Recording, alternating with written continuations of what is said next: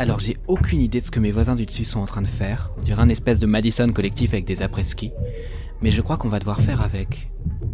Allez, c'est parti.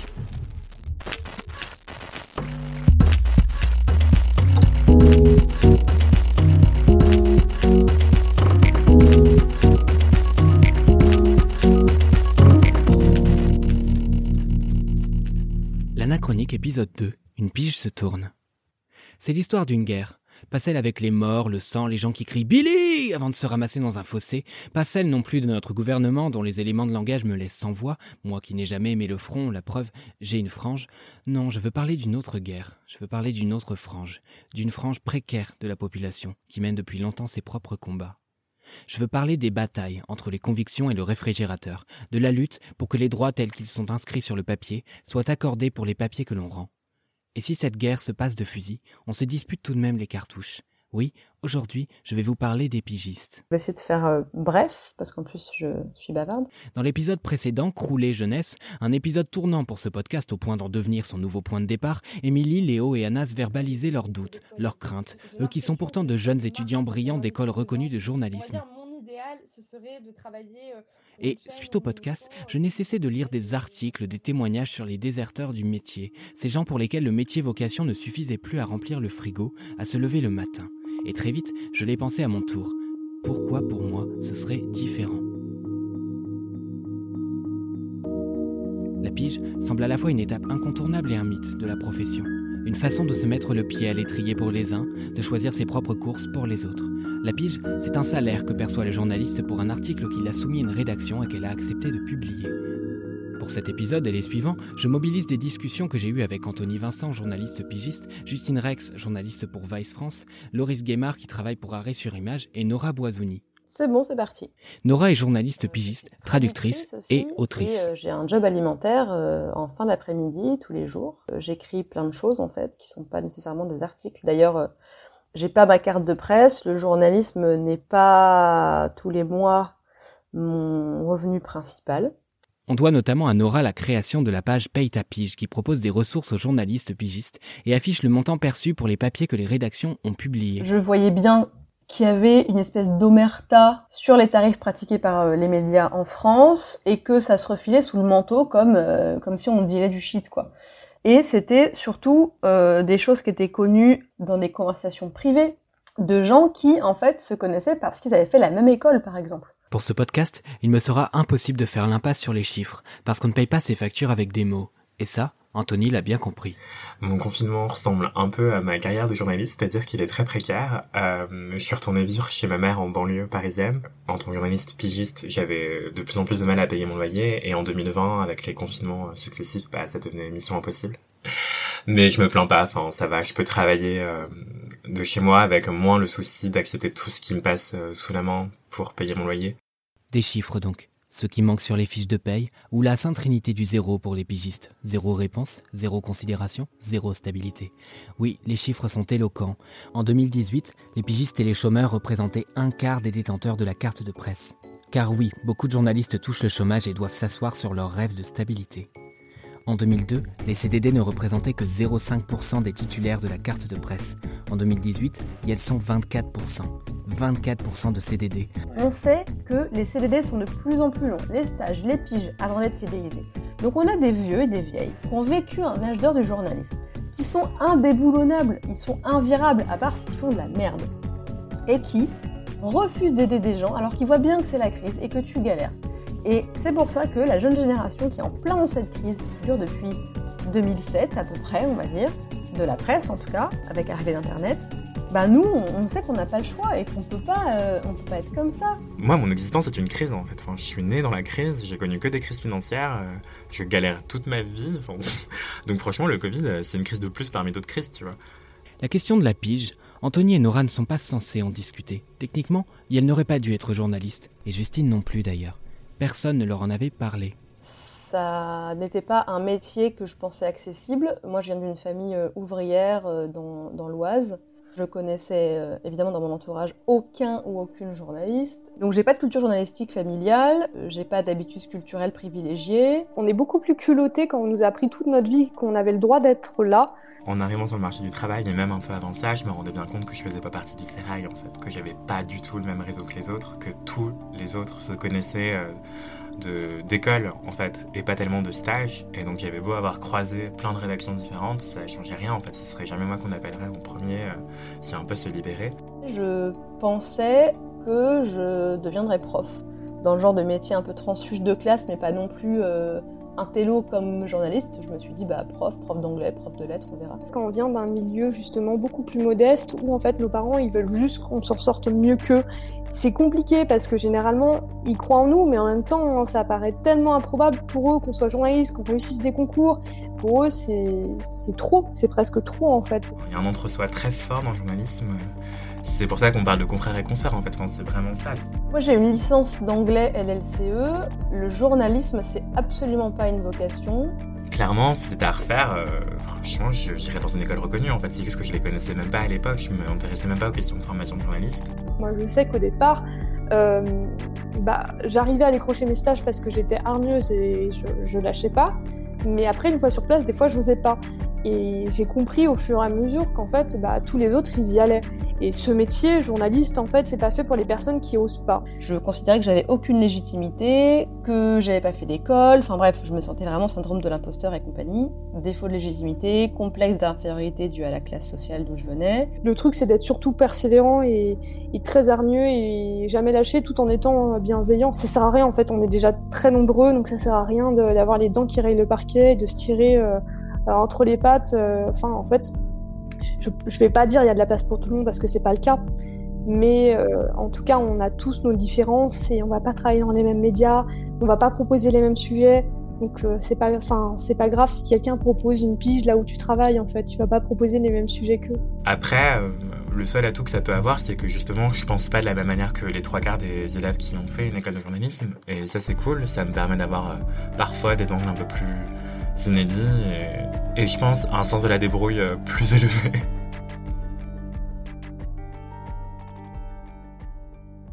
J'ai été recrutée à ce qui s'appelait à l'époque France TV Info, où j'ai halluciné qu'on me fasse confiance et qu'on me traite comme une journaliste à part entière. Vraiment des gens qui m'ont fait me sentir à ma place, qui m'ont dit on t'a pas recruté pour rien, on t'a recruté aussi parce que tu as un parcours différent, que tu as déjà une plume. Et voilà, je me suis sentie vraiment valorisée, épaulée, soutenue, formée. Enfin, c'était une expérience euh, génialissime. Et si Nora, Justine et Anthony ont dû faire seuls leur petit bout de chemin, c'est grâce à des rencontres. Ça semble peut-être bateau, mais il faut croire que quand elles sont seules, les pigistes rament. La vérité, c'est qu'on fait miroiter sur le pigiste une image d'épinal, celle de journalistes libres qui voguent d'un papier à l'autre avec une indépendance financière et éditoriale totale. Il y a beaucoup de journalistes pigistes euh, qui peuvent être euh, en couple avec quelqu'un qui euh, gagne très bien sa vie, des gens qui habitent chez les parents, ou bien des gens qui ont des gros chômages après un licenciement. C'est un luxe de pouvoir quitter un CDI où ça se passe pas bien. Cette image d'Épinal, les étudiants et les étudiantes s'y accrochent tant bien que mal, parce que nos rêves sont fragiles et qu'en cette année 2020, le réel s'est un peu trop invité dans nos projets de vie. Alors oui, on aime croire que ça va marcher. Cette croyance est renforcée par le manque d'enseignement sur le statut, les conditions et les pratiques des pigistes. Un manque qui se retrouve parfois jusqu'en école de journalisme. C'est pour ça que je milite tant pour qu'il y ait dans toutes les écoles de journalisme ne serait-ce qu'un cours, un seul cours de synopsis. C'est-à-dire que euh, le synopsis, c'est ce qui va t'aider pour vendre quoi que ce soit, que ce soit de la radio, tu veux faire justement un podcast euh, ou euh, un reportage long audio, si tu veux faire vendre un documentaire ou vendre juste une pige écrite, il faut proposer un synopsis. Et en fait, tu as des gens qui sortent d'école de journalisme reconnus par la profession, donc c'est supposé être voilà le top du top, ils ont rien du tout, ils savent pas écrire un synopsis alors qu'en fait, c'est la première chose qu'ils devraient savoir faire. Le statut du pigiste n'est pas sans rappeler celui du correspondant local de presse, un ou une journaliste chargée de faire remonter les informations depuis le terrain vers la rédaction. Ce travail payé au lance-pierre, Loris Guémard l'a exercé. Je suis allé à Vernon parce que j'ai suivi ma femme qui a trouvé du travail dans le, département. Et du coup, euh, bah, j'ai ouvert un blog local qui parlait de politique. Et euh, c'est une particularité, en tout cas, que j'ai, je pense, par rapport à beaucoup de journalistes locaux. Et c'est que du coup, je suis parti de absolument rien. Au bout d'un an, je suis devenu correspondant local de presse pour Paris-Normandie.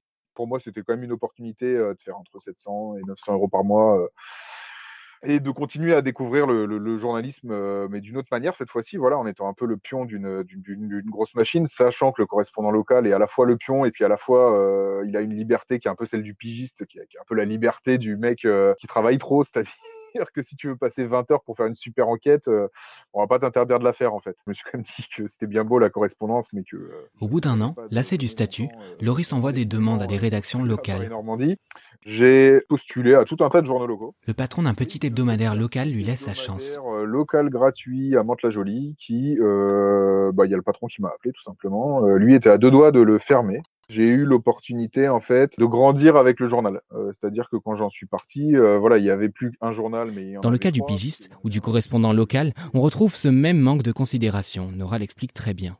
Dans le journalisme, on ne valorise pas assez l'expérience des gens.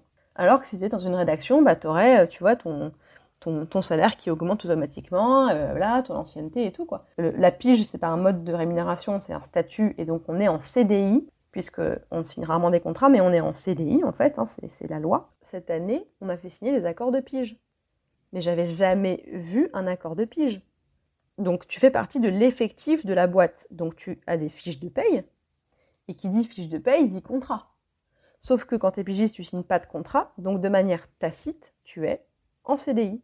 Aujourd'hui, plein de médias profitent de la crise pour tenter de proposer des droits d'auteur ou euh, des factures euh, aux journalistes. Et en plus, en disant, mais regarde, tu seras mieux payé qu'en salaire, forcément, il y a moins de cotisations sociales, parce que c'est toi qui les payes, les cotisations. Quoi. On est une profession protégée, on a une convention collective, il y a des lois, on n'a pas le droit de payer un journaliste professionnel autrement que en salaire. Je fais pas dans le victim blaming, tu vois. Je vais pas aller dire euh, parce que moi sur Twitter, on m'a déjà sorti ça, surtout des vieux journalistes évidemment, parce qu'eux ils ont aucun problème, hein, et qui me disent oui, mais euh, accepter d'être payé en facture, euh, ça nuit à la profession. T'es là, ah ouais, et tu vas me le payer mon loyer toi? Bah vas-y, fais-moi un chèque en fait. Tu crois que je suis ravie d'être payé en facture et de pas cotiser pour ma retraite et mon chômage? Mais en fait, je fais pas les courses si je suis pas payée, donc j'accepte ce qu'on me donne.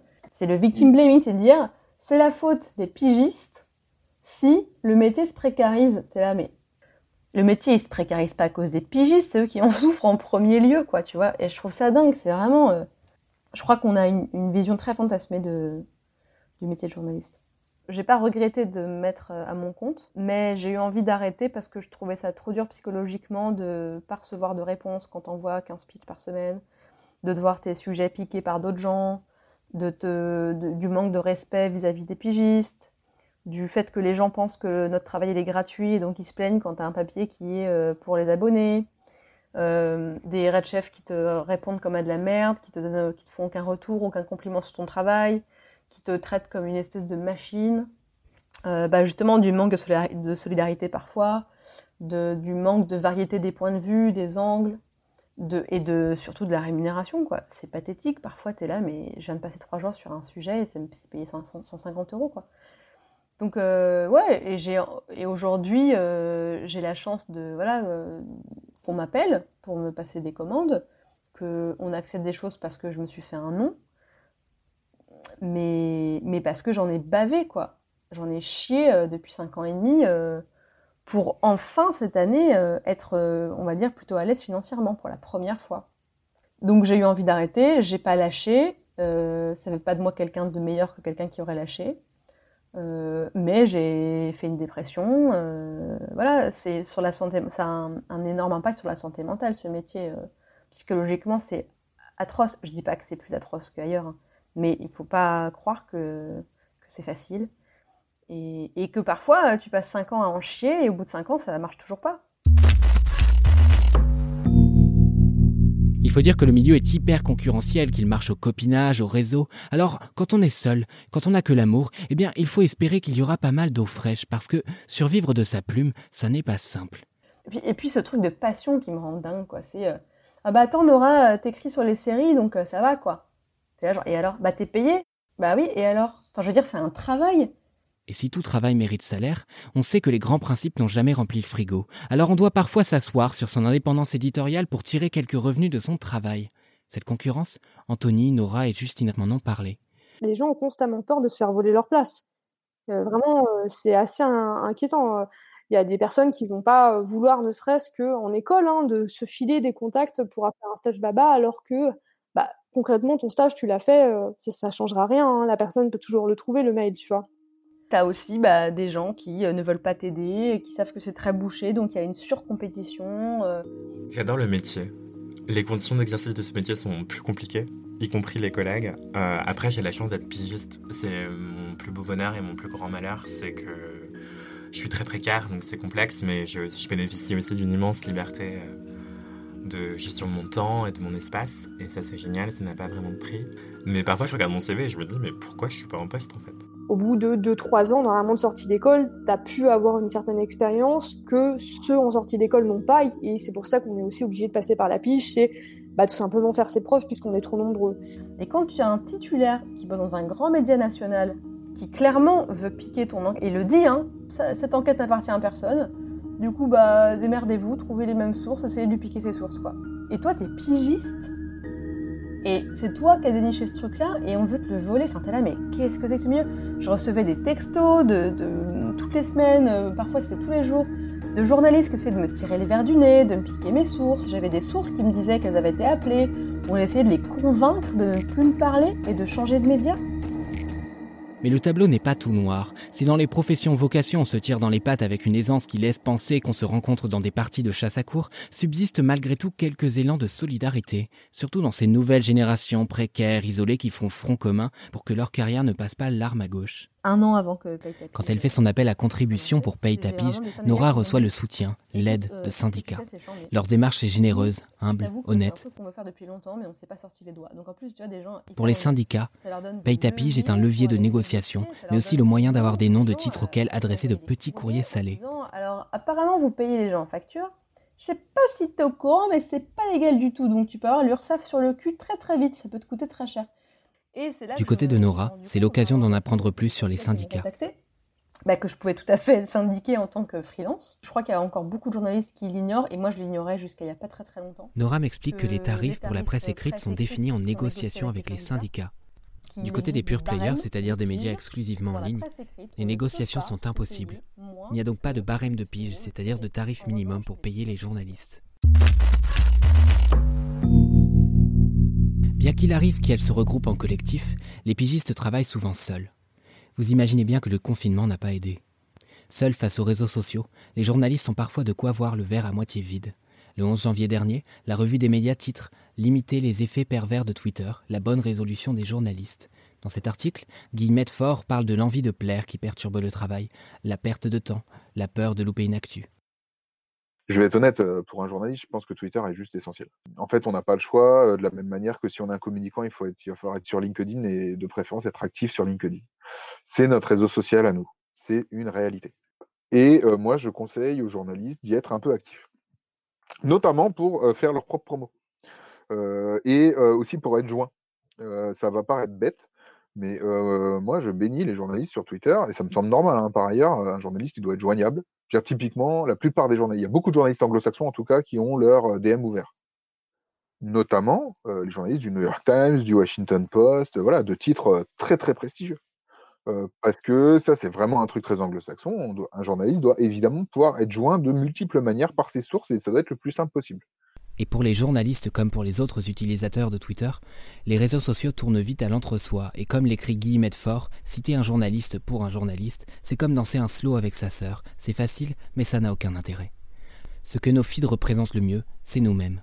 La toxicité des réseaux sociaux dépend donc de notre utilisation. Mais le miroir qu'ils renvoient n'est pas anodin, c'est un miroir déformant. En revanche, là où c'est très compliqué, je trouve, quand on est euh, journaliste indépendante, euh, avec les réseaux sociaux, c'est euh, avoir l'impression que tout le monde réussit mieux que soi, que tout le monde euh, a du taf, multiplie les collaborations, gagne de l'argent, peut partir en voyage, a développé un réseau de dingue, connaît plein de gens. ça, ça c'est très, très, très, très, très dur. Il ne faut pas oublier qu'Instagram, c'est de la mise en scène de soi que les gens ne vont pas montrer leurs échecs, vont montrer leurs réussites.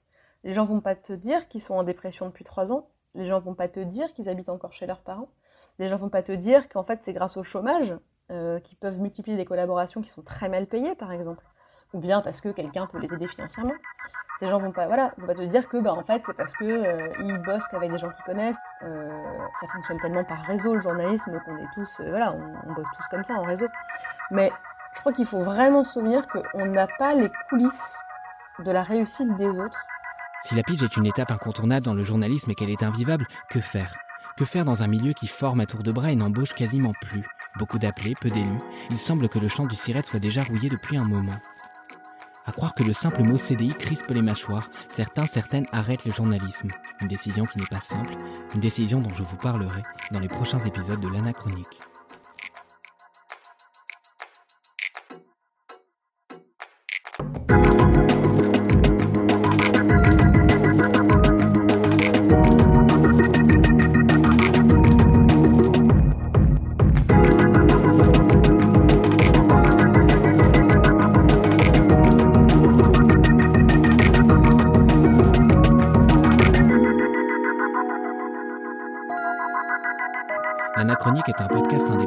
les écrit et réalisé par Mathis Grosot.